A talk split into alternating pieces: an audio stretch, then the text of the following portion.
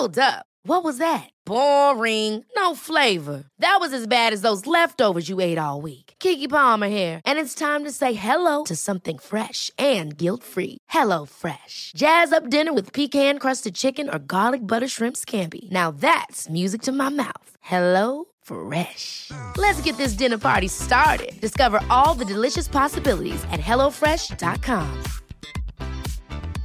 I'm Sandra, and I'm just the professional your small business was looking for. But you didn't hire me because you didn't use LinkedIn jobs. LinkedIn has professionals you can't find anywhere else, including those who aren't actively looking for a new job but might be open to the perfect role, like me.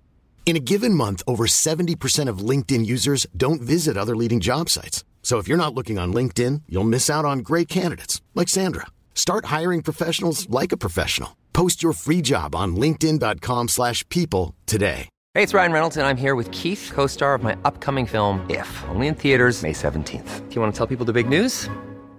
All right, I'll do it. Sign up now and you'll get unlimited for $15 a month in six months of Paramount Plus Essential Plan on us. Mintmobile.com slash switch. Upfront payment of $45 equivalent to $15 per month. Unlimited over 40 gigabytes per month. Face lower speeds. Videos at 480p. Active Mint customers by 531.24 get six months of Paramount Plus Essential Plan. Auto renews after six months. Offer ends May 31st, 2024. Separate Paramount Plus registration required. Terms and conditions apply if rated PG.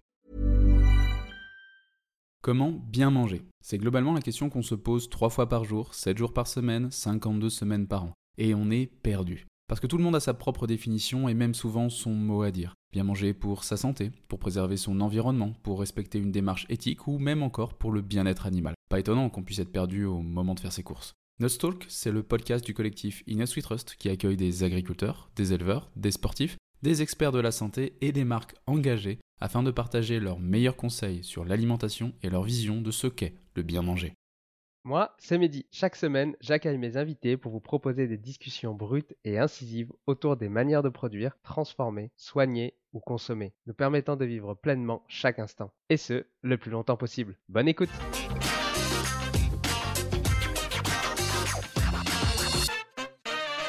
À travers ses exploits, Nicolas Van den Elsken cherche à faire passer des messages sur divers sujets environnementaux. Il est le fondateur de l'association Univers Sport qui a pour objectif de sensibiliser grâce à l'activité physique sur la préservation de la planète et l'importance du sport pour la santé. Pour Nicolas, les maîtres mots sont Vive le sport, Vive la planète. Dans cet épisode, découvre comment Nicolas est passé d'ancien obèse à réussir 110 marathons en 110 jours, son rapport compliqué à la nourriture et comment il trouve aujourd'hui un équilibre, comment il a réalisé le record du GR34 en 25 jours, son sauvetage de pied durant son éco-aventure, les compléments spécifiques pour réussir ses objectifs, les conseils de Nicolas pour améliorer son empreinte environnementale. N'oublie pas de t'abonner, bonne écoute pour parler un peu de toi, Nicolas, ça fait maintenant plusieurs années que tu réalises des éco-aventures. Euh, on reviendra là-dessus euh, un petit peu plus tard. En 2021, tu effectues 4612 km en courant en 127 jours. Tu traverses 11 régions. En 2022, tu réalises 110 marathons en 110 jours. Et en 2023, tu réalises un record avec le GR34 en seulement 25 jours. Alors, ce sont de sacrées performances. Mais avant de parler de tout ça, qui se cache derrière ces exploits et comment tu en es arrivé là? Merci pour, euh, cette bonne présentation et merci Mehdi de m'accueillir dans, ce podcast. Et merci pour le, le beau résumé euh, qui a été fait euh, de, ces trois dernières années. Euh, du coup, qui se cache derrière tout ça C'est clair que derrière la performance euh, et derrière les performances, il y a surtout, je pense, quelqu'un qui a envie de, faire passer des messages par rapport à tout ce qui est enjeux environnementaux qui, moi, beaucoup et que j'essaie de véhiculer via, des exploits sportifs ou en tout cas via des défis sportifs. Et, donc, ouais, ben, moi, je m'appelle Nicolas, j'ai 31 ans, je suis nordiste, originaire de, de Vieux-Condé à côté de Valenciennes. Et puis, euh, et puis amoureux de sport depuis, euh, depuis de nombreuses années. Euh, je pense particulièrement depuis l'âge de 10 ans.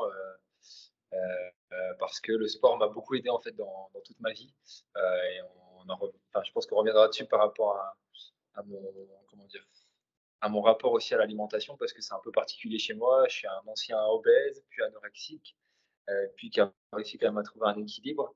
Et donc c'est vrai que euh, et grâce au sport, et donc euh, bah, pour moi c'est une place particulière et, euh, et, disons que du coup le sport santé a toujours été important pour moi et il est associé aussi à ce qu'on fait avec l'association Univers Sport Sport Planète Santé, ça a beaucoup de sens parce que tout est lié. Voilà globalement. Je comprends. Effectivement, on reviendra un petit peu après sur l'alimentation. On va parler un petit peu d'abord de, performance. pour toi, c'est quoi la performance? Comment tu vois un peu les exploits que tu réalises? Bah, Disons qu'en fait, la, c'est un peu paradoxal, mais en fait, j'utilise la, performance pour faire passer des messages. Puisqu'en gros, je sais que dans la société actuelle, c'est toujours un peu ambivalent par rapport à ce que je raconte, parce que je dis souvent qu'il faut prendre le temps. Et moi, j'ai beaucoup appris sur ça ces, ces deux, trois dernières années sur les éco-aventures. Et, euh, et, prendre du temps aussi, des fois, c'est peut-être aussi accepter de ralentir. Ce qu'au final, je ne fais pas forcément sur mes éco-aventures, puisque mon but à chaque fois, c'est d'essayer de battre des records et d'aller le plus vite possible. Mais je le fais parce que je sais que du coup, je m'en sers pour faire passer des messages. Je sais que les médias sont intéressés, je sais que les gens sont souvent interpellés par des, performances. Donc, du coup, j'en fais, j'en fais, j'essaie d'aller le plus vite possible parce que je sais que ça va faire parler. Mais à côté de ça, dans mon discours, euh, je dis quand même qu'il est urgent de ralentir et urgent de prendre le temps, en tout cas pour, pour la planète qu'on a. Donc, je dirais que la performance, euh, moi, je la lis surtout au message que je veux faire passer. Je m'en sers. Voilà, c'est un peu un, un tremplin. Euh, parce que c'est vrai que là, avec ce que j'ai fait dernièrement, il y, a, des personnes qui peuvent me considérer comme un sportif de niveau, sauf que j'ai jamais vraiment voulu être un. J'ai voulu l'être quand j'étais jeune, quand je voulais faire du handball de façon professionnelle, mais au final, euh, c'est surtout parce que je sais que ça me permet de, d'avoir gagné peut-être en crédibilité avec ce que j'ai fait, mais surtout aussi de faire passer les messages qu'on fait passer avec l'association, euh, voilà, qui sont fortement liés aux enjeux environnementaux et sanitaires. Donc voilà, je dirais que performance pour moi, c'est, vraiment une façon de faire passer des messages. C'est vrai qu'on pourrait quand même t'assimiler à un athlète, euh, vu les performances. Euh, de là d'où tu viens, du coup, quelles habitudes euh, tu as mis en place pour atteindre ces performances? Ah, Ça a été, c'est assez drôle parce que je pense que je suis pas. alors, on va pas se mentir, oui, bien sûr qu'il y a des habitudes qui sont hyper importantes à mettre en place et, et mais pour autant, je pense pas que je sois le, le, le plus rigoureux sur ces sujets-là, mais mais pour autant, oui, euh, ça fait trois ans où euh, j'ai bien vu, notamment sur le dernier record, euh, où je m'impose des choses qui sont quand même importantes. alors, je sais pas si c'est quelque chose que je dois mettre sur le de la, de la performance parce que c'est venu après le premier Tour de France. Mais bon, moi, par exemple, dans mes habitudes alimentaires, je suis végétarien. Euh, et, euh, et je prends pas pour autant beaucoup de, enfin, je prends pas de compléments alimentaires, etc. Donc, euh, donc ça, c'est pas, c'est pas un sujet, mais euh, je dirais qu'en tout cas, j'ai pris cette habitude de devenir végétarien, de manger beaucoup plus de légumineuses. Euh, et après aussi, c'est beaucoup d'entraînement. Euh, quand je prends le, voilà, c'est en fait c'est venu au fur et à mesure. Le Tour de France, bah voilà, je me suis entraîné déjà assez bien, comme si je faisais une préparation marathon. Et puis pour les 110 marathons en 110 jours, là j'ai pris j'ai pris un coach avec moi qui est, qui est, un ami en fait, qui est devenu d'ailleurs un ami et qui m'a bien préparé aussi euh, sur cette prépa, sur une grosse prépa marathon de 110 marathons 110 jours. Et puis, euh, je pense que le gap supplémentaire a été franchi encore avec le record du GR34 parce que là, on a, on a eu 3-4 mois où euh, ouais, j'ai vraiment eu un sport. Enfin, ouais, je pense que vraiment comme, comme un, entraînement de haut niveau où c'était beaucoup de concessions, c'était plus de 200 km par semaine.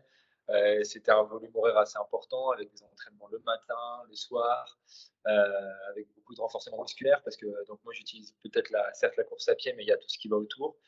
Et puis, puis voilà, l'alimentation, euh, bon, bah, après c'est des, c'est des réflexes un peu, un peu standards. après, ça peut être psychologique, mais je pense que c'est bien utile aussi. Ou bah, voilà, pour quelque chose au mois de mai, bah, j'arrête l'alcool au moins trois mois avant.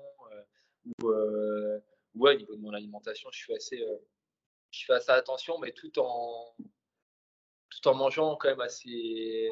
assez c'est-à-dire que je je fais pas en sorte d'être euh, hyper sec, même si j'étais quand même en faisant 200 km par semaine avant de commencer, mais c'est-à-dire que ça me dérange pas d'avoir des réserves aussi euh, euh, quand je pars sur des gros exploits comme ça, notamment sur les 110 marathons, parce que je sais que je vais puiser beaucoup. Et, et voilà, et c'est vrai que le GR34, au final, en préparant bien, et etc., j'ai quand même perdu 10 kilos pendant l'éco-aventure. Donc euh, voilà, c'est des efforts qui sont longs et intenses. Donc il euh, faut, être plutôt prêt à ça et puis bien s'alimenter et bien, bien boire aussi. Ça, c'est hyper important. À quoi ressemblaient euh, tes séances d'entraînement durant cette préparation? Alors là, je retourne un peu en arrière, mais c'était. Bah, disons qu'il y avait. Alors, mon coach aurait aimé que je croise plus avec du vélo, ce que j'aurais dû faire. j'ai vu que j'avais pas de bon vélo, j'ai eu du mal à croiser avec le vélo parce que c'est qu'en tout cas sur la, sur de la course à pied comme ça longue distance, c'est bien aussi pour moins traumatiser euh, des muscles et des articulations. Mais sinon, non, c'était bah, c'était quasiment deux entraînements par jour, le matin et le soir, avec un jour de repos généralement qui était le vendredi samedi, puis, puis des longues sorties le, le, dimanche, ou des fois voir le samedi et le dimanche.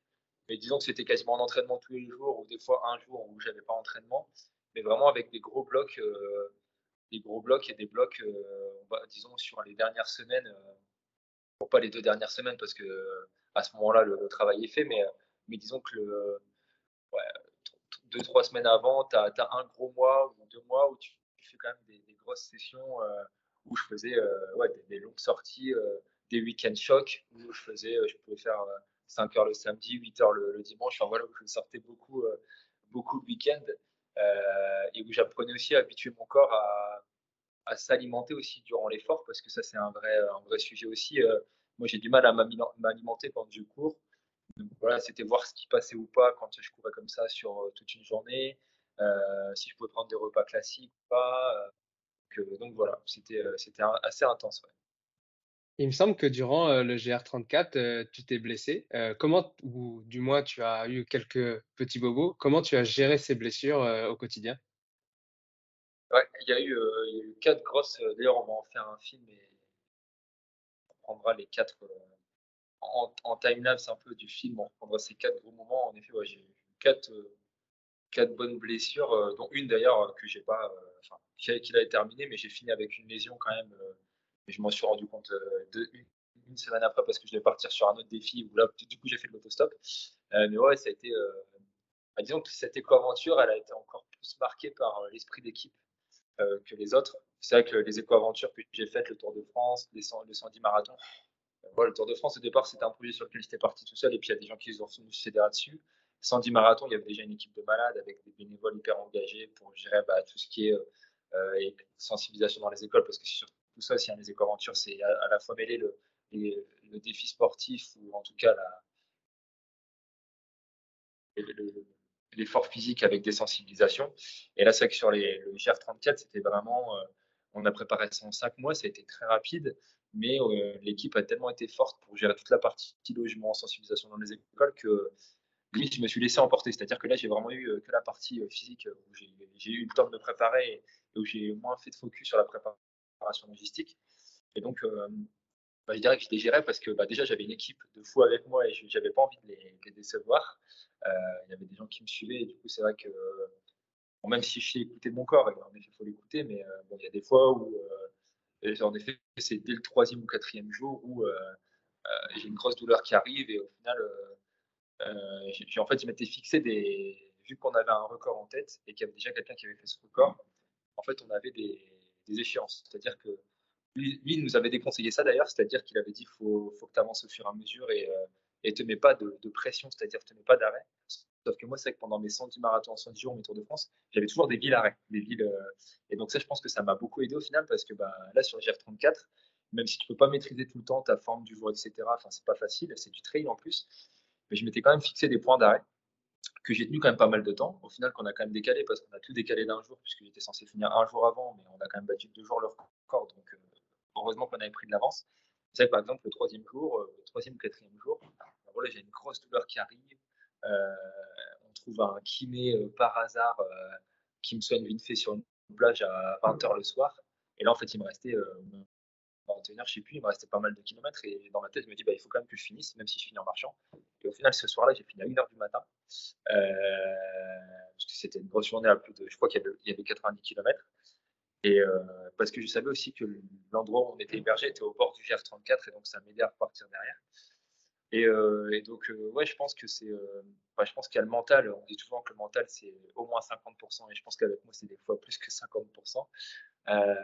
mais ouais, il y avait vraiment ce, pour autant, je me suis quand même posé la question des fois de m'arrêter. C'est la première fois que ça m'arrive, hein, de me dire bon, tant pis, j'abandonne. De toute façon, les messages qu'on fait passer sont quand même là. Charlie intervient quand même dans les écoles, donc euh, c'est quand même là.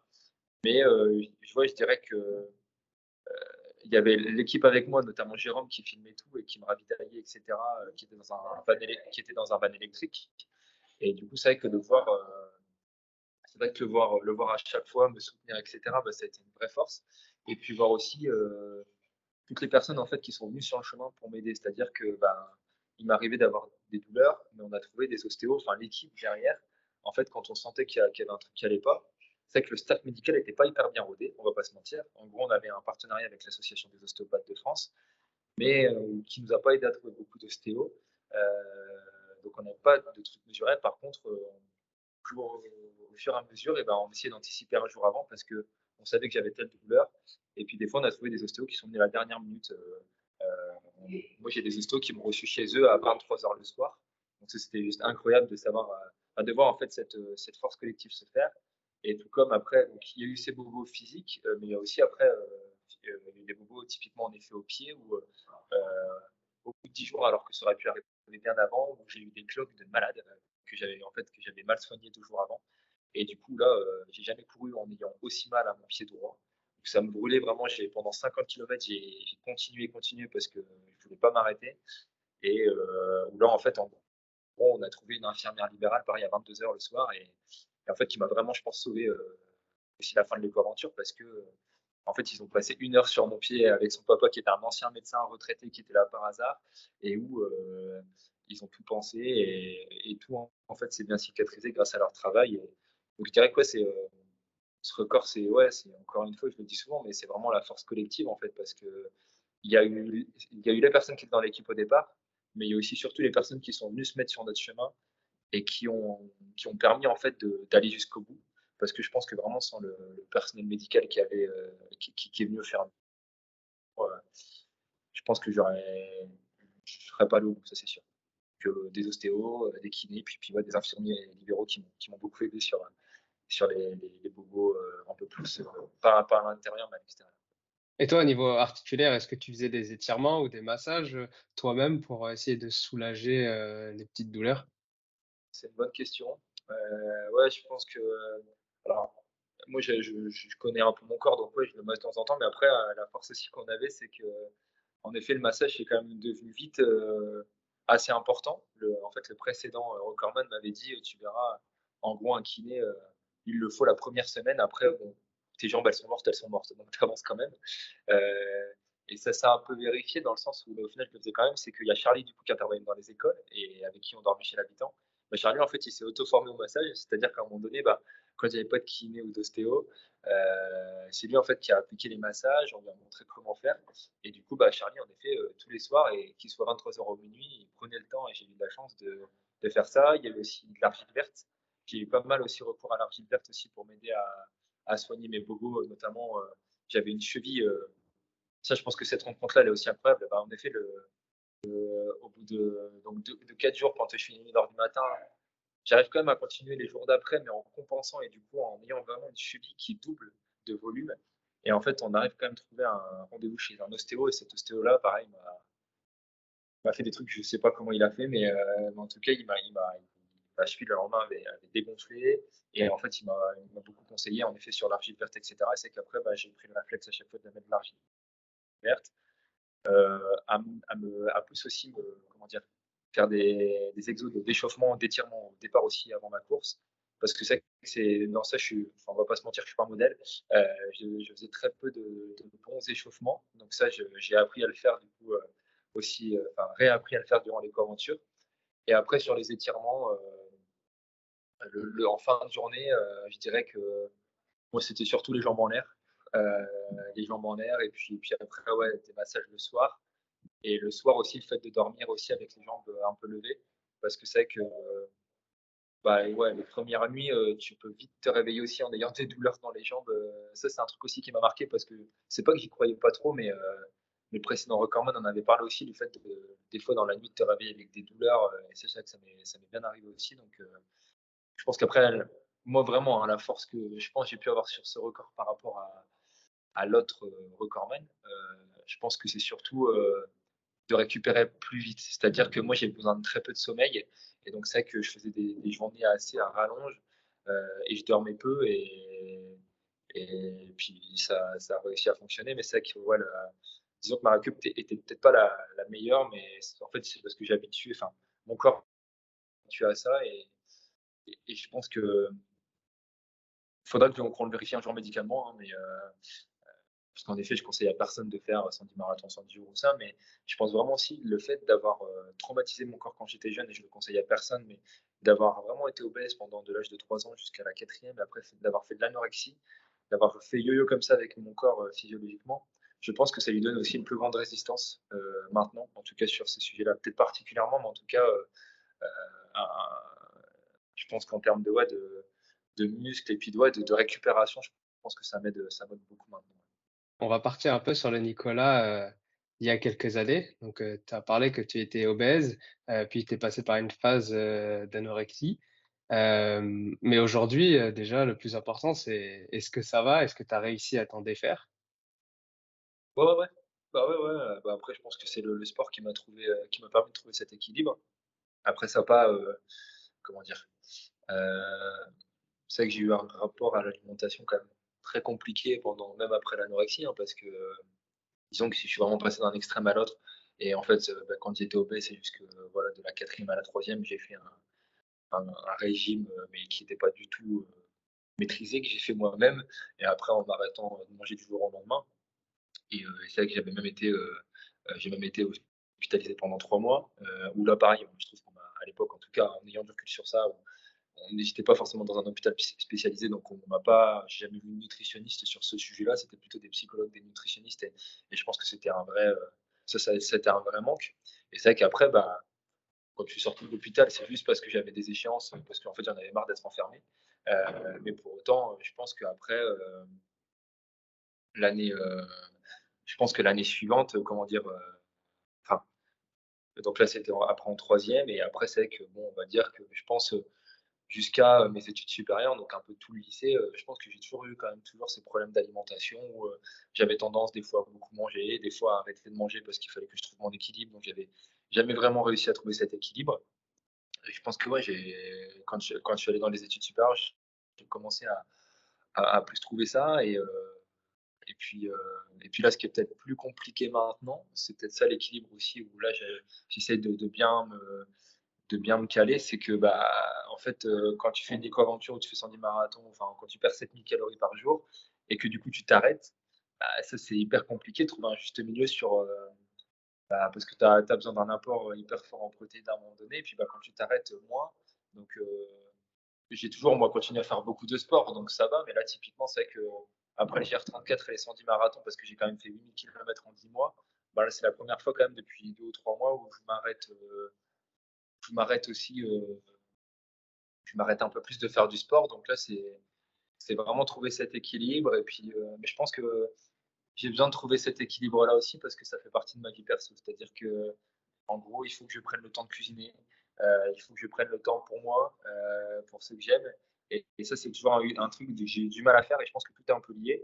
donc c'est vrai que j'arrive seulement à trouver vraiment cet équilibre. Et donc, et donc, ouais, c'est plaisant, mais, euh, mais c'est vrai que ce rapport, à, ce rapport au corps et à l'alimentation a toujours été compliqué pour moi, mais c'est vrai que depuis, euh, bah depuis quoi, je suis en études supérieures et que j'ai réussi à. Enfin, j'ai pas besoin de prouver en fait. Et c'est pareil, sur le, Tour de France ou les 110 marathons, j'ai pas fait ça parce que j'avais besoin de me prouver des choses. En fait, c'est au départ quand j'ai commencé mon travail dans l'événementiel sportif dans lequel j'ai bossé 5 ans, là j'avais besoin de me prouver des choses. Mais après, au fur et à mesure, bah voilà je, enfin, je, pense que j'ai réussi à, à trouver un, un, équilibre au fur et à mesure. Et voilà, je pense que les, les éco-aventures, ça a vraiment été euh, une façon pour moi peut-être de combattre mon éco-anxiété ou de, ouais, de, de, de, montrer un peu mon, mon, agacement par rapport à ça, plutôt que c'est un peu ma forme de militantisme. Quoi. Mais voilà un peu, euh, ça n'a pas été facile. Euh, l'alimentation, c'est vraiment un sujet très, très complexe. mais mais ouais, je pense qu'il faut. Euh, on le dit souvent, euh, euh, maintenant il y a des chiffres assez effrayants hein, sur le, budget, notamment qu'on consacre à l'alimentation. On, va consacrer beaucoup plus, par exemple, au loisir, etc. maintenant. Et, et ouais, il y a, une vraie disproportion. Et pour autant, ça ne coûte pas forcément plus cher de mieux manger. Donc c'est ça que c'est. La société actuelle fait qu'on peut toujours aller plus vite et, et, du coup, on prend moins de temps pour manger, on mange des trucs à l'arrache. Et, et, donc, ouais, de plus en plus, mais, je suis, mais pour autant, des fois, quand je suis dans le jus, bah, pareil, ça m'arrive de manger des sandwichs et tout, mais pour autant, je pense que ouais, c'est un vrai, je pense que ça va être un, un de mes vrais encore combats là, par la suite, c'est aussi prendre le temps pour bien manger parce que c'est que je ne fais pas assez. Au niveau de l'alimentation, comment l'équipe entière, toi, vous organisiez durant tes éco-aventures, que ce soit en dehors des courses et même pendant les courses, parce que tu as dit que c'était difficile de manger pendant que tu courais Ouais, on a eu vraiment des. Entre les 110 marathons, par exemple, et le, record du GR34, c'était vraiment une gestion différente parce que c'est que les 110 marathons, j'avais le temps de. Enfin, je courais le matin, le midi, je mangeais dans les écoles, l'après-midi, j'intervenais dans les écoles et le soir, on mangeait chez les habitants. Donc, ça a été. Euh, euh, bah, souvent, en fait, euh, déjà pour les écoles, on... sais que le midi, bah, tu as des proportions d'école, donc tu mangeais un peu moins. Par contre, c'est toujours que j'étais végétarien. Et puis sinon, on, donnait des conseils aussi de recettes aux gens. C'est-à-dire qu'on avait, on avait un book de recettes aussi avec des légumineuses, etc., qu'on proposait aux gens pour dire, bah, voilà, si vous voulez, vous pouvez faire ça et ça ira très bien. Mais c'est que pendant les 110 marathons, bah, du coup, le midi m'arrivait souvent quand même de moins manger le midi, et, bon, parce que j'avais pas trop non plus en faim en fin de course. Mais c'est que le soir, j'avais tendance à plus manger. Mais comme les. C'est que le, soir, j'ai pour, pour bien euh, récupérer, etc. Voilà. Euh, j'ai mangé quand même. Euh, je pense que je vidais un peu le frigo des gens, on va pas se mentir. Mais beaucoup de légumineuses en tout cas, et de, ouais, de protéines végétales. et comment dire et après, c'est qu'en courant, pendant les 110 marathons, euh, je mangeais quand même très peu. Euh, après, j'ai toujours, euh, pour, pour, pour, pour, boire, ça a toujours été, vu que moi, j'aime pas prendre des produits transformés, ça a toujours été dans ma gourde, dans mon, dans mon de l'eau avec du sel et du sirop. Ça, a toujours été un peu, ou du miel. Donc, c'est vraiment apporter cet apport sucré avec du sirop du miel et puis, puis la, partie salée que tu perds quand tu cours de cette façon-là, mais pas en ayant des produits transformé ou même il y a des produits naturels maintenant qui existent, mais en tout cas, j'ai toujours été très simple sur ça.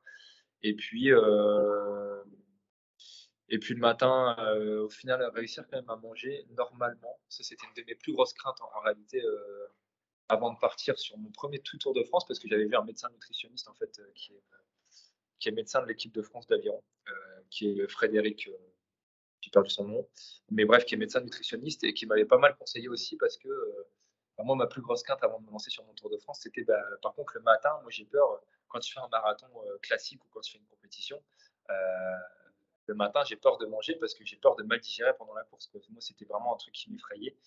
Et euh, du coup, à l'époque, il m'avait dit, bah, tu peux, le matin, tout au moins, tu peux essayer tout au moins de prendre, il y a des produits naturels je ne vais pas citer de marque, mais il y a une marque bretonne par exemple qui s'appelle Oversteams, enfin, la cite quand même, mais euh, qui fait des produits euh, avec des gâteaux, etc., euh, que tu peux facilement assimiler le matin. On m'avait parlé de ça et puis j'en avais discuté aussi pas mal avec un, autre athlète triathlon qui fait du pas mal de triathlon et qui me dit, en fait, si tu arrives à, bien t'alimenter, tu n'as pas forcément besoin de ça. Et en fait, c'est vrai qu'au final, l'un dans l'autre, j'ai pas du tout pris Enfin, du coup, j'ai voulu quand même rester au maximum tout naturel. Et donc, au final, le matin, bah, je prenais beaucoup de bah, fromage blanc, fouton d'avoine, etc. Et, euh, et, en fait, j'ai remarqué que vu que je faisais un marathon de manière moins intensive, je pense que bah, si je faisais un marathon classique, mon corps il s'est habitué à ça, il était moins stressé. Et donc au final, en une demi-heure, j'avais le temps de largement digérer ce que je voulais. Donc euh, bah, le matin, ça, voilà, je prenais quelque chose d'équilibré avec des fruits et du fromage blanc, etc. Mais euh, pour autant, ça allait pour le reste.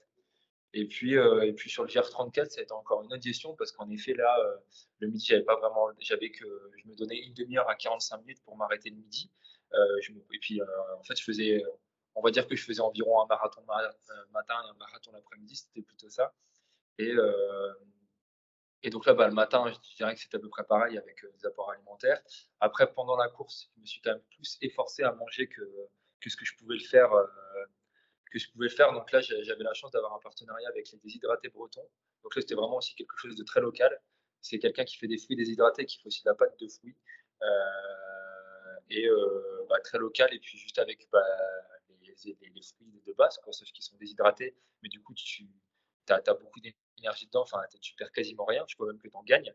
Et, euh, et donc, je, m'alimentais pas mal comme ça en, courant toujours avec de l'eau, du sel et voilà. Et le midi, bah, c'était souvent les mêmes repas, mais euh, là, on anticipait avec l'équipe, c'est-à-dire que euh, la veille, Charlie euh, cuisinait chez les gens chez qui on dormait pour deux ou trois jours. Et donc, ça a été des lentilles, pareil, de la semoule, enfin voilà, des légumineuses. et c'est que le midi, bah, je mangeais souvent ça. Et puis le soir, bah, le soir, pareil, on mangeait chez l'habitant. Donc, on essayait de changer, prendre des pâtes. quand je craquais un peu, parce que ça c'est un peu le, repas du trailer, quand on envie de gras, c'était des pizzas. Mais parce que mine de rien, ça se, ça, digère plutôt pas mal. Et puis voilà. Puis je dirais que le, péché mignon que, je conseille surtout à personne, c'était euh, parce qu'au début on a fonctionné comme ça à 18h, mais euh, le 18h quand je prenais une pause au départ, euh, Jérôme il a commencé à me ramener un coup de yaman. Alors je conseille personne logiquement à faire ça parce que c'est hyper hyper sucré etc. Mais c'est vrai que ça a été un peu mon un peu un refuge pendant la, la, première semaine ça passait bien. Après les autres jours ça passait un peu moins bien. Je sentais que c'était trop gras d'un coup, mais, mais voilà il y avait quand même cette notion d'alimentation refuge un peu où je savais que je prenais beaucoup de gras, mais vu que je perdais beaucoup de poids, etc., ça, me dérangeait pas. I'm Sandra, and I'm just the professional your small business was looking for. But you didn't hire me because you didn't use LinkedIn jobs. LinkedIn has professionals you can't find anywhere else, including those who aren't actively looking for a new job, but might be open to the perfect role, like me. In a given month, over 70% of LinkedIn users don't visit other leading job sites. So if you're not looking on LinkedIn, you'll miss out on great candidates like Sandra. Start hiring professionals like a professional. Post your free job on linkedin.com/people today. Hold up. What was that? Boring. No flavor. That was as bad as those leftovers you ate all week. Kiki Palmer here, and it's time to say hello to something fresh and guilt-free. Hello Fresh. Jazz up dinner with pecan-crusted chicken or garlic butter shrimp scampi. Now that's music to my mouth. Hello Fresh. Let's get this dinner party started. Discover all the delicious possibilities at hellofresh.com. Si tu es perdu et ne sais pas quel produit nutritionnel pour sportif choisir, utilise le ScanNuts. C'est un outil gratuit qui analyse et compare plus de 800 produits. Le ScanNuts analyse les produits sur quatre catégories qui sont la santé, l'environnement, l'éthique et la nutrition. Alors pour apprendre à mieux consommer en étant conscient de la composition de chaque produit et économiser de l'argent en s'orientant vers des produits réellement utiles et sains, rendez-vous sur innutswetrust.fr. Le lien est dans les notes de l'épisode. Et du coup, à dépenser autant d'énergie, euh, tu ne prends aucun complément alimentaire ou tu t'es pas fait accompagner par un nutritionniste ou micronutritionniste? Non, ça, j'avoue que j'ai jamais fait. Euh, j'ai jamais, euh, jamais poussé euh, jusqu'à là le, sujet. après, pour l'instant, j'en ai jamais eu besoin. Et puis, je me suis jamais. Alors, j'ai quand même perdu 10 kilos sur le GR34, mais je pense dans tous les cas. Alors, après, je me trompe peut-être, mais perdre. J'ai perdu 10 kilos, mais en fait, réussir à, équilibrer quand tu perds 7 à 8000 calories par jour, euh, je pense que tu peux jamais vraiment réussir à manger. Euh, enfin, je pense que ça aurait été compliqué de le faire sans perdre de poids et en, réussissant à avoir un apport euh, complet. Mais peut-être, peut-être que je me trompe. Enfin, c'est même pas forcément au niveau des, calories, parce qu'effectivement, les calories, ça va être compliqué d'aller au-delà de 7000 à 8000 calories. Mais après, c'est surtout en micronutriments. Peut-être que tu avais des carences, je ne sais pas, en magnésium ou potassium ou même en zinc, tellement tu dépensais euh, euh, d'énergie euh, sur la journée. Disons que sur ça, en fait, on n'a pas. En fait, j'ai fait un avant et un après, parce qu'en effet, j'ai quand même fait des prises de sang, etc.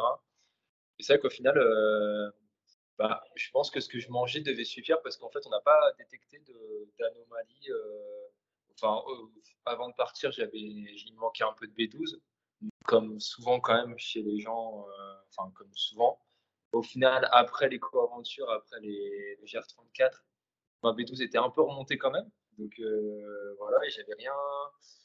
Sur le reste, j'avais pas de, j'avais pas de perte. Euh, enfin, j'étais, j'étais bien sur tous les, sur tous les volets. Donc bon, c'est qu'au final, j'avais réussi à trouver un équilibre qui était pas trop mal. donc donc je pense que mine de rien, euh, avec euh, en faisant attention quand même euh, à, assez, assez, varier quand même les repas, puis en mettant un peu tout dedans, bah, je, m'en sors pas mal, sans pour autant, c'est vrai, je pense peut-être, je pense pas que je néglige cette partie-là, j'ai fait attention, mais je pense que je pourrais être plus rigoureux, ça c'est sûr. Mais après, peut-être parce que justement, j'ai jamais eu de baisse de régime, en tout cas senti moins bien, en tout cas physiquement, parce que je me sentais faible, ben, du coup, ça, m'a, sur les 100 marathon, j'ai pas eu ces soucis-là. Là, sur le GR34, je l'ai pas rencontré. Donc, du coup, euh, me dis que euh, là, pour l'instant, je n'ai peut-être pas le besoin. Mais, euh, bah, merci d'en parler parce qu'effectivement, avec toutes les marques qui sortent au jour le jour, on a l'impression qu'on est obligé de prendre des compléments, sinon on va jamais réussir à atteindre nos objectifs. Donc au moins, ça montre que ben, en s'alimentant correctement, même si on dépense beaucoup, effectivement, on peut atteindre ses objectifs, on peut battre des records sans pour autant prendre tout un tas de compléments alimentaires. Non, c'est clair. Je pense que voilà, après, je suis peut-être pas assez millimétré, mais vraiment, en tout cas, moi, le constat que je fais personnellement, c'est que, alors peut-être que j'ai des ressources ailleurs, hein, certainement, hein, mais j'ai jamais eu besoin, en effet, de prendre, des compléments en plus, spécifiquement pour faire une performance tu vois, le, seul truc que j'ai dû prendre et qui m'a qui m'a fait beaucoup, enfin, pas culpabiliser parce que je voulais pas, mais j'ai quand même dû prendre un, un antidouleur euh, pendant deux ou trois jours parce que justement j'avais trop mal aux muscles. Euh, et moi, j'ai toujours eu du mal avec ces, questions de dopage, etc. Et puis là, mais vous êtes sûr, là, c'est rien. Et c'est même le médecin qui m'a dit non, non, c'est juste que là, tu vas cacher un peu la douleur pendant, pendant un moment. Mais, moi, ça m'embêtait énormément parce que j'ai surtout pas envie de. Et encore une fois, je je sais très bien qu'il y a des compléments alimentaires qui sont très naturels, qui sont bien faits. Mais moi, en fait, rien que le geste de me dire, je vais prendre un truc autre, une gélule ou un truc comme ça, je l'ai fait avec. Euh, là, ça fait longtemps que je l'ai pas fait, mais il y a deux ans, j'avais fait une cure de spiruline. C'est des choses que j'ai déjà faites, mais sinon, mais ça, euh, c'est pas un, truc que j'ai l'habitude de faire. Je fais attention à ce que je prends. Je pense que vraiment aussi, en plus, ce qui m'a apporté en plus, c'est déshydraté breton, c'était hyper intéressant parce que sans m'en rendre compte, je pense que ça m'a apporté un, apport qui était quand même hyper intéressant. Euh, et donc, euh, et donc voilà, mais, mais ouais, après, je pense que c'était un, c'est un bon équipe, mais c'est assez drôle hein, parce que c'est quelque chose dont on parle souvent avec Jérôme qui lui m'a suivi sur les deux éco-aventures, les 110 marathons il était en vélo et puis, et puis moi où et là GR34 où il était en van électrique. C'est que Jérôme il a toujours eu tendance et je pense que mine de rien il faisait attention à ça sans que moi je le vois. Jérôme il connaît exactement quand il voit une assiette, il sait ce que ça va lui apporter ou pas. Moi je suis pas du tout dans ça. Mais Jérôme, en fait, pendant longtemps, a fait de la musculation. Et du coup, a toujours fait très attention à ça, au nombre de quantités, tu sais, de grammage. Et euh, je sais qu'il m'avait fait souvent la remarque en disant, euh, surtout pendant les 110 marathons, parce qu'il dit, mais les gens ne se rendent pas compte de ce que tu perds, en fait. Et donc, euh, tu devrais prendre plus que ça. Et je pense que là, le fait aussi qu'on est, que Charlie ait géré les repas le midi et que Jérôme aussi complétait, bah, c'était un bon équilibre parce que Jérôme, je pense qu'il se disait que bah, c'était bien, je mangeais à ma faim et que tout, tout roulait bien. Quoi. De toute façon, Jérôme, c'était un peu mon, enfin, pas un peu, ouais, c'était mon ange gardien. Donc, euh, je pense que ça, ça m'a aidé aussi. Merci à l'équipe. Quoi. euh, je voudrais parler un petit peu de Univers Sport. Parlement, quelle est sa mission euh, Concrètement, qu'est-ce que vous faites? Ouais, bah, en fait, Univers Sport, c'est euh, l'association, elle a maintenant plus de deux ans. elle aura trois ans au mois de juin. En fait, Univers Sport, c'est c'est la, volonté en fait de sensibiliser sur les enjeux environnementaux et sanitaires grâce au sport. C'est-à-dire qu'à la base, c'est juste. Moi, je viens de l'événementiel sportif. Pendant cinq ans, j'ai évolué dans le sport business. Euh, et en fait, je me suis beaucoup interrogé après sur le sens de mon métier. Et puis, et puis en fait, après avoir cassé mon empreinte carbone, j'ai dit souvent parce que j'étais parti en Nouvelle-Zélande, mais ça m'a fait beaucoup de bien pendant, pendant 6 à 7 mois, je suis parti longtemps, et en rentrant, je me suis dit, bon, voilà, comment tu peux utiliser le sport pour, sensibiliser, interpeller différemment? Et en fait, de là était parti, euh, ça c'était en juin, juillet 2020, euh, euh, je me disais, bon, bah, du coup, qu'est-ce que tu peux faire pour utiliser le sport différemment? Et puis de là, m'est venu rapidement parce que j'avais beaucoup bossé sur le Tour de France cycliste. L'idée de me dire, moi, pourquoi toi, tu ne ferais pas un Tour de France en courant en ramassant les déchets? Au départ, c'était juste sur le ramassage des déchets. Et puis, du coup, j'ai commencé, vu que j'étais au chômage, à commencer à réfléchir à ce Tour de France, à penser à ça. J'étais censé partir au mois de mars 2021. Et puis avec la troisième ou quatrième vague du confinement, euh, je suis parti euh, au mois d'août. Et en fait, en mars, on a quand même lancé des opérations en fait, au départ juste avec des copains. Euh, où on se disait, bah, vas-y, on fait un ramassage de déchets. Et puis en fait, on a vu qu'il y avait des gens qui venaient. Et puis après, on s'est dit, bon, bah, au-delà des déchets, on va, aussi sensibiliser sur le climat avec des fresques du climat, etc., sur des événements. Et puis, et puis de fil en aiguille, en fait, on a vu qu'il y avait des personnes qui revenaient régulièrement. En fait, on s'est dit, je me suis dit, bon, bah, il y a les copains qui sont là, ils, veulent s'engager avec nous. C'était vraiment la volonté de. On a vu qu'il y a des gens qui revenaient, donc on s'est dit, bon, ok, bah, déjà, moi, c'est plus forcément un projet perso parce que j'ai des amis qui viennent dedans. Donc en fait, il faut que ça devienne une association parce qu'on s'est rendu compte qu'il n'y avait pas d'autres associations, là, en tout cas, notamment dans la région de France, bah, qui sensibilisent sur les enjeux environnementaux via le sport. Donc on s'est dit, bah, voilà, il faut créer cette association qui se sert du sport pour, euh, pour, bah, pour avoir de l'impact et sensibiliser sur les enjeux environnementaux. Et donc voilà, ça a commencé par des petits événements. Après, il y a eu le Tour de France en courant. En effet, les 4612 km qui ont un premier essor à l'association parce que bah y a pas mal de gens qui nous ont suivis, etc. Et puis, puis en fait, c'est vrai qu'en rentrant, bah, on s'est dit, bon, bah, allez, go, il y a des gens qui nous suivent, donc bah, là, il faut faire des événements régulièrement, etc. Et donc, bah, l'idée, c'était vraiment de, en fait, toucher le grand public via les enjeux, via le sport. et donc, ça a été de bah, aider des événements, donc des événements existants à, à, les sensibiliser sur les enjeux environnementaux et puis sensibiliser leur public. Intervenir dans les écoles, parce que ça a été aussi un leitmotiv lors des éco-aventures. Donc, c'est bah, comment sensibiliser les jeunes à la fois pour faire du bien à leur corps et à la planète, parce que du coup, on a, bah, comme, vous savez certainement, des gros problèmes de sédentarité en France, euh, où les jeunes, ils ont perdu 25% euh, des capacités cardiovasculaires en 40 ans. Et donc, bah, l'idée, c'était de aussi, euh, en intervenant dans les écoles, pas juste faire un speech avec eux en disant, ça, c'est l'environnement, etc. C'est les faire bouger, faire des relais, etc. Les faire bouger tout en leur apprenant des choses sur les enjeux environnementaux.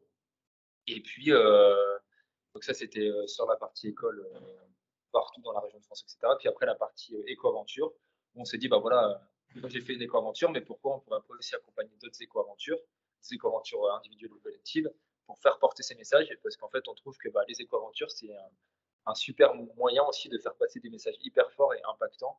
Euh, et c'est pour ça qu'on bah, essaie souvent de relier un seul message. Parce que moi, le Tour de France, le problème au départ, c'est qu'il y avait trop de messages, il y avait des déchets, le climat, etc. Et c'est pour ça qu'après, on s'est plus orienté. Par exemple, il y avait 110 marathons en 100 jours, c'était pour le climat spécifiquement. La partie en Bretagne, c'était euh, pour, euh, bah, l'érosion des côtes, tout ce qui a trait à, la montée des eaux, etc. On, a fait aussi le Mobility Tour, qui est une éco-aventure collective sur le Tour de France cycliste pour sensibiliser spécifiquement sur la mobilité. Donc euh, voilà, Univers Sport, c'est vraiment ces trois piliers-là. C'est à la fois l'éducation, les, enfin, les événements et les accompagner, puis la partie éco-aventure parce que ça permet de, de, relier les gens. Donc voilà un peu. Euh, et moi, c'est ce qui me, c'est ce qui me porte en tout cas quand je fais des éco-aventures. C'est pas, euh, c'est pas le défi sportif de Nicolas, c'est le défi sportif de l'association et surtout des messages qu'on veut faire passer. Aujourd'hui, euh, contre quoi l'association elle se bat concrètement? Le truc, c'est que déjà, bon, on entend de plus en plus parler de dérèglement climatique et heureusement, tant mieux. Après, ça fait bien longtemps aussi que des gens nous en parlent, sauf qu'on ne les écoute pas. Et déjà, déjà l'enjeu, nous, c'est via le sport, de, réussir aussi à faire passer ces messages-là et de le faire aussi de façon positive. Ça, je pense que c'est un point important parce que on sait que le sport, il fédère. Donc, euh, à la base aussi, notre but, c'était de convaincre aussi les gens qui ne sont pas forcément convaincus. C'est-à-dire qu'on sait que dans le sport, bah, on a des gens qui, qui vont faire du sport, mais euh, en fonction de ta pratique, de plein choses, tu n'es pas forcément engagé sur les enjeux environnementaux on ne demande pas tous de l'aide, mais c'est de déjà en fait faire passer via euh, ce qu'on fait euh, des échelles de grandeur aussi, parce que bah, en fait euh, on parle de dérèglement, etc., mais tu sais jamais où te positionner.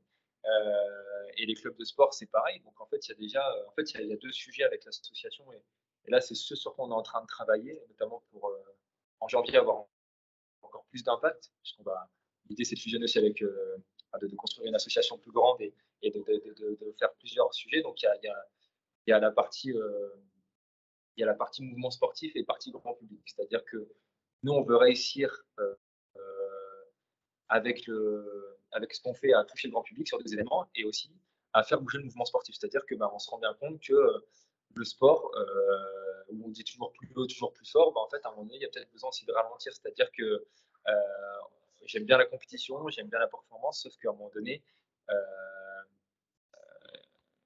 le, principal enjeu, mais c'est comme la société en règle générale, parce que le sport, c'est un véhicule social. Donc le sport, il, transpose aussi tout ce que dit la, enfin, tout ce que tout ce que met en place la société. Euh, le sport, c'est devenu euh, dans pas mal de sports des trucs aussi. Euh, le trail en est aussi premier touché. Hein. tu vas te balader, les gens ont leur premier truc tout neuf de trail, alors qu'à la base le trail c'était pas du tout ça. C'était un sport de nature très simple. Et donc voilà, on est on est toujours allé dans toujours plus dans le sport en ayant les dernières chaussures, en ayant les derniers euh, pour toujours aller plus vite. Bah là, c'est peut-être juste se dire c'est quoi la question déjà de qu'est-ce que c'est le sport à la base? Et en fait, le sport à la base, ça doit servir de, de véhicule social, c'est-à-dire qu'il doit à la fois euh, permettre l'inclusion, il doit permettre euh, les enjeux environnementaux, il doit, il doit permettre tout ça. En fait, tout le, sport à la base, c'est devenu trop dans pas mal d'endroits, trop du sport business. Et on doit juste revenir à la racine même du sport, qui est déjà de permettre le partage, de permettre de se dépasser, euh, et ça, en plus, ça, il permet de toucher euh, euh, toutes les couches de la société.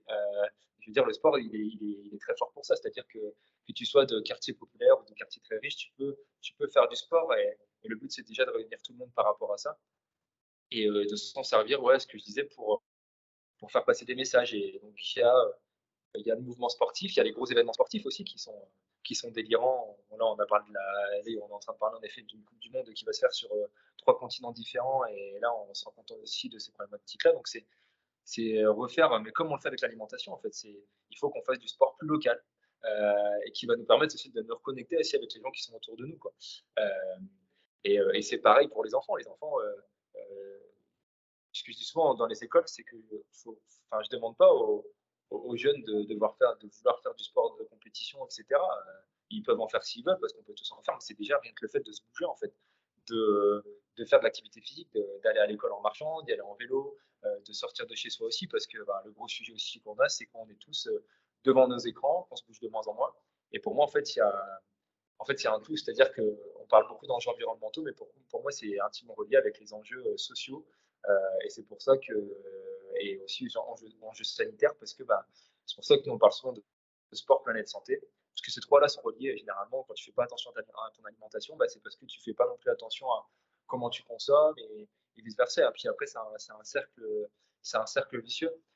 Euh, voilà, c'est un peu l'ADN de l'assaut, c'est euh, se battre aussi de plus en plus pour essayer de porter des plaidoyers. Parce que vu que maintenant on a gagné une certaine crédibilité, bah, c'est euh, peut-être de plus en plus essayer d'aller porter des lois au niveau du gouvernement aussi pour faire en sorte que, bah, par exemple, le mouvement sportif bouge, qu'il y ait moins de compétition et qu'on rapproche peut-être des compétitions, qu'il y ait moins de, voitures sur des événements sportifs parce qu'il y en a beaucoup trop et que ça sert à rien. Voilà.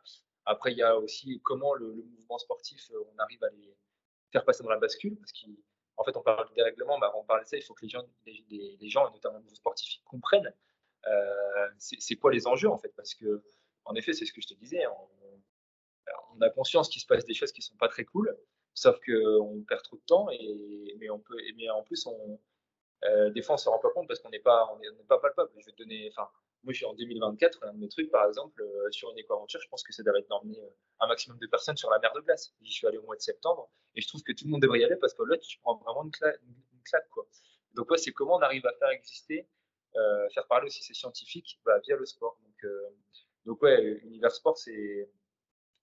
On se bat sur ça. C'est à la fois permettre de faire bouger le mouvement sportif, mais aussi permettre, via le sport, euh, de sensibiliser le grand public. C'est vraiment euh, ces, deux enjeux-là. Euh, et, pour ça, on a vraiment trois, trois, gros pôles, trois gros pôles qui sont la partie plaidoyer. On va aller chercher les élus, porter des lois. On a la partie sensibiliser, où on a des éco-aventures, on a des, villages de sensibilisation sur les événements, etc. Et puis la partie formation, accompagnement, là, ben, on a envie d'accompagner plein d'acteurs, notamment les acteurs du, du, mouvement sportif, mais aussi de façon à ce qu'ils comprennent eux-mêmes les enjeux. C'est-à-dire que si c'est faire des formations pour faire des formations, euh, tu peux faire des formations aux gens sans qu'ils comprennent les enjeux et du coup ils vont pas, ils vont pas les vibrer, euh, ils vont pas, ils vont moins sentir le truc. Le but c'est pas non plus de, faire tout le monde, mais ce qui est sûr c'est qu'il faut qu'on prenne un, virage majeur parce que euh, là il y, a, quand même une grosse prise de conscience, on le voit. Après voilà, passons du feu aux actes, c'est-à-dire que ben il y a de plus en plus de labels.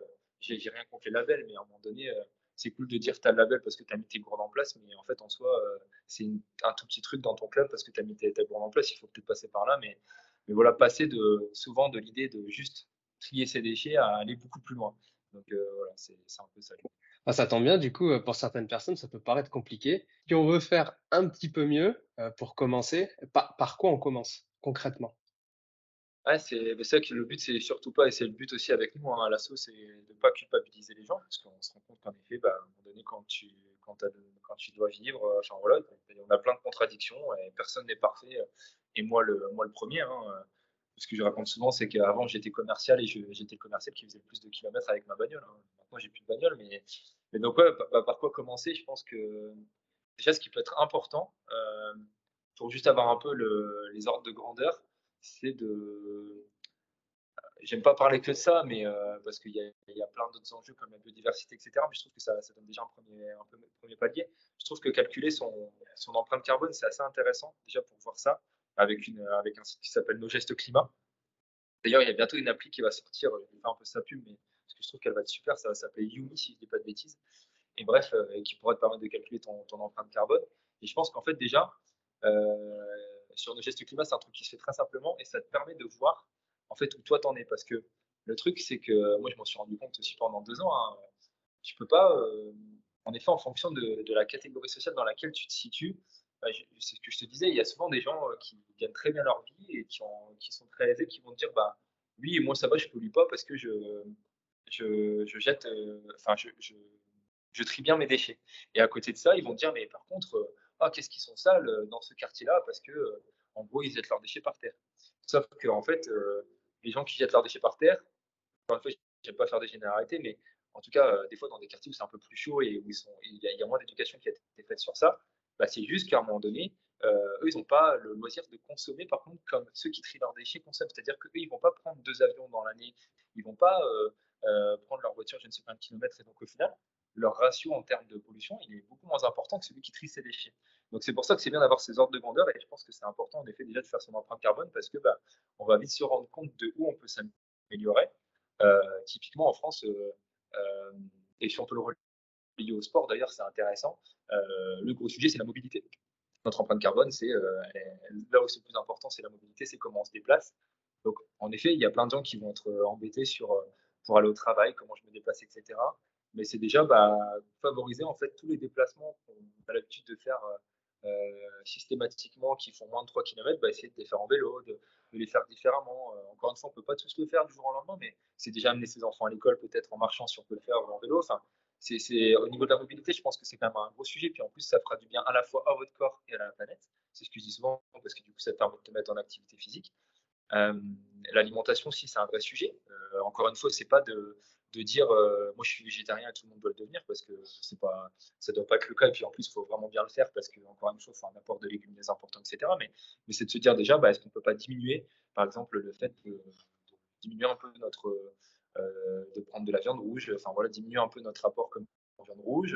Euh, et puis après c'est bah, chaque geste je pense chaque geste c'est important. Donc et puis après c'est aussi mesurer où on va avoir son impact parce que euh, comment dire, j'entends les gens qui se disent bah, individuellement, euh, bah, moi je, peux, je fais déjà des choses. Par contre, ça, ça, me frustre parce que dans mon entreprise, ils font pas, parce que les élus ne bougent pas. Bah, en fait, si euh, par exemple vous pensez que c'est très politique ce que vous avez à faire, et eh ben allez interroger vos élus. Si vous pensez que dans votre entreprise ça ne bouge pas assez, et eh ben n'hésitez pas à aller porter des messages à, votre entreprise en fait, parce qu'en effet, si les élus et les entreprises se bougeaient beaucoup plus, c'est clair qu'on aurait moins à faire. mais, mais voilà, c'est pour moi tout, est lié. Et donc, on ne doit pas renvoyer forcément la balle juste aux individus, juste aux entreprises, juste aux, politiques.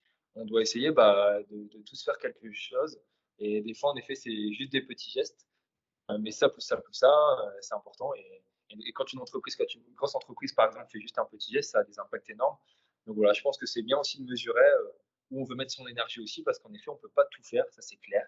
on ne peut pas tout faire et on se perd. Et si on veut tout changer du jour au lendemain, c'est contre-productif parce que du coup, on va, euh, comment dire, ça va être, euh, on va être encore plus, euh, on va pas se sentir bien. Et l'idée, c'est de réussir toujours à le faire quand même de façon positive. Et nous, c'est un peu ce qu'on essaie de faire avec Universport. Moi, c'est ce que j'essaie de faire, c'est écrire aussi ces fameux nouveaux récits, quoi. Montrer que, bah, en fait, on peut être plus sobre tout en étant heureux, quoi. Il y a, je veux dire, si on parle de sport, euh, est-ce qu'on a vraiment besoin d'un t-shirt finisher qui finit au fond de notre placard parce qu'il n'est pas vraiment intéressant? Est-ce qu'on a besoin vraiment de ces... Enfin, tu vois, c'est toutes ces notions-là, en fait. Je pense que c'est intéressant de se poser sur ces, questions-là. Ouais. bah, on mettra les liens euh, dans les notes de l'émission pour euh, le calcul de l'empreinte carbone, hein. pas de souci. quelles sont les prochaines aventures de Nicolas et de Univers Sport alors, quelles sont les prochaines? Bah, En fait, souvent, on m'en trouve, hein, parce que typiquement, le record du GR34, la rando raid, euh, c'est plutôt, euh, c'est plutôt euh, un, ami breton qui me l'a trouvé. il pensait pas qu'il avait déjà fait assez, donc pendant les 110 marathons au mois de novembre, il me dit, en fait, c'est peut-être un projet pour toi. Donc, avant de finir les 110 marathons, il m'avait déjà lancé sur le, record du GR34, en tout cas, on en avait parlé. Bah, je pense que là, les gros enjeux, nous, pour nous, bah, déjà, on va sortir deux films, un sur le GR34 et un sur les 110 marathons. Donc, celui du GR34, il sortira avant parce que c'est un peu plus frais dans la, tête de Jérôme, mais les 110 marathons, on a aussi une volonté de sortir en 2024. Et donc ça, ça va être aussi important pour nous parce que c'est comment utiliser bah, justement ce qui a été fait pour sensibiliser encore autrement. Donc ça, c'est un vrai sujet et peut-être qu'on fera une éco-aventure d'une semaine en vélo pour faire diffuser ce film-là. en tout cas, celui du GR34, on ne sait pas encore, mais ça, ça, peut être une idée. après, il y aura on va essayer quand même de profiter des événements qui arrivent. C'est-à-dire que les JO, euh, moi, j'aimerais bien qu'on arrive à réunir plusieurs éco-aventuriers, aventurières aussi pour les faire partir des différents sites olympiques et, voilà, faire passer des messages euh, à ce niveau-là. Il y aura toujours le Mobility Tour qu'on veut pérenniser aussi. Donc, sur le Tour de France cycliste, ou pareil, on aura à peu près 6 à 8 éco-aventuriers. on va voir, on est en train de dessiner la suite, mais pendant le Tour de France, on veut vraiment continuer à sensibiliser sur la mobilité douce. Voilà, après, on a des gens comme Charlie, comme Benjamin aussi, comme Aline qui vont continuer à en faire aussi des éco-aventures. Moi, personnellement, euh, je ne vais pas vendre la mèche parce qu'on verra, mais euh, il est possible. Une on veut une exclue. Ah, il, est possible qu'il se passe quelque chose, euh, se passe quelque chose au mois d'août pendant ouais, 15, à, 15 à 20 jours avec une arrivée à Chamonix. Voilà, j'en dis pas plus, mais en tout cas, où on sera, je pense, toujours sur de la course à pied et où là, on, sera peut-être axé un peu plus sur la mobilité et sur les, sur les gros événements sportifs euh, avec, ces enjeux, avec les enjeux des gros événements sportifs, notamment liés à la mobilité, parce que ben, euh, on a vu, moi je me suis soulevé avec des athlètes sur ça, euh, par exemple bah, sur l'UTMB où il y a eu un gros partenariat qui a été fait, enfin le naming qui a, été fait avec, avec Dacia. Et c'est vrai que bah, moi ça me dérange quand même pas mal que alors, aucune marque, j'ai déjà moi personnellement du mal avec ça, mais bon, après en soi, je peux comprendre des fois, mais bon, qu'il y ait un partenariat qui soit fait avec une marque sur une, une, marque auto euh, sur un événement, bon, allez, euh, mais là en plus qu'il y a un naming et tu me dis, on, est dans dans l'irréel, quoi, parce qu'on est sur une course de montagne, on est sur euh, l'ultra du Mont Blanc, on est sur le Mont Blanc, et on arrive de à mettre un naming avec une marque de voiture, donc j'ai rien contre la marque en question, hein, ça pourrait être n'importe quelle marque, mais c'est surtout bah, quelle histoire on, écrit par rapport à ça. Quoi. Donc, ouais, aussi euh, euh, faire passer ces messages-là. Je pense que la prochaine, en tout cas, va plutôt en effet euh, mi-août avec une arrivée à Chamonix. J'en dis pas plus, mais du coup, il faut, faut, juste suivre sur les réseaux pour sur les réseaux Green Nicotour pour, pour voir un peu la suite de ça. Bah, donne-nous donc si on veut en savoir plus, on suit Green Nicotour du coup sur Instagram. Ça, ouais. Nicotour, bah, c'est G-R-E-E-N-I-C-O-T-O-U-R. Donc, il n'y a pas de zen, faites pas l'erreur, c'est parce que je m'appelle Nico. Et puis après, bah, il y a l'association, hein, surtout. Euh, l'association, du coup, c'est Univers Sport, euh, pareil sur Instagram, Facebook, LinkedIn. Et puis bah, là, c'est pareil sur les réseaux. Green Nicotour, c'est aussi sur Instagram. Et puis, euh, sur LinkedIn aussi, n'hésitez pas à suivre parce que je, suis quand même bien présent. Et, et voilà, et je suivrai à la fois les actualités de Nicolas Van mais avant tout les, les, actualités de l'association euh, qui sont plus importantes que ma simple personne. Voilà. On mettra tous les liens dans les notes de l'épisode. Si vous voulez suivre, euh, vous allez dans les liens des notes de l'épisode et vous cliquez euh, sur Green Nico Tour ou Univers Sport. Eh bien, écoute, Nicolas, je te remercie beaucoup. C'était un épisode incroyable. franchement, ton aventure, elle est dingue. Et moi, en tout cas, je vais continuer à te suivre de très près. Bah, merci à toi, Mehdi. Et puis, bah, du coup, quand même, c'est c'est assez drôle, je me souviens quand même, parce que du coup, on s'est rencontrés pendant les, bah, pendant les, le Tour de France et les 110 marathons. Je crois que c'était sur les deux. Tout au moins sur le 110 marathons, c'est sûr. Mais, euh, où tu as couru à mes côtés. Et, voilà, c'est encore une fois, s'il n'y avait pas eu ça, on ne se serait pas rencontrés. Donc, bah, merci en tout cas d'avoir été euh, sur la route. Et, euh, et puis, en effet, ouais, avec plaisir pour, pour la suite. Tout à fait. Eh ben, salut. Ciao. Salut. Merci d'avoir écouté jusqu'au bout. Si l'épisode t'a plu, laisse-nous une note 5 étoiles et un commentaire sur ton application de podcast préférée. Ça fait toujours chaud au cœur de recevoir vos retours. Et si tu veux améliorer ton alimentation, mais que tu ne sais pas quel aliment ou complément choisir, rends-toi sur notre comparateur en ligne entièrement gratuit sur innutsweetrust.fr. Tu trouveras le lien dans les notes de l'épisode. À bientôt. Maintenant, tu le sais.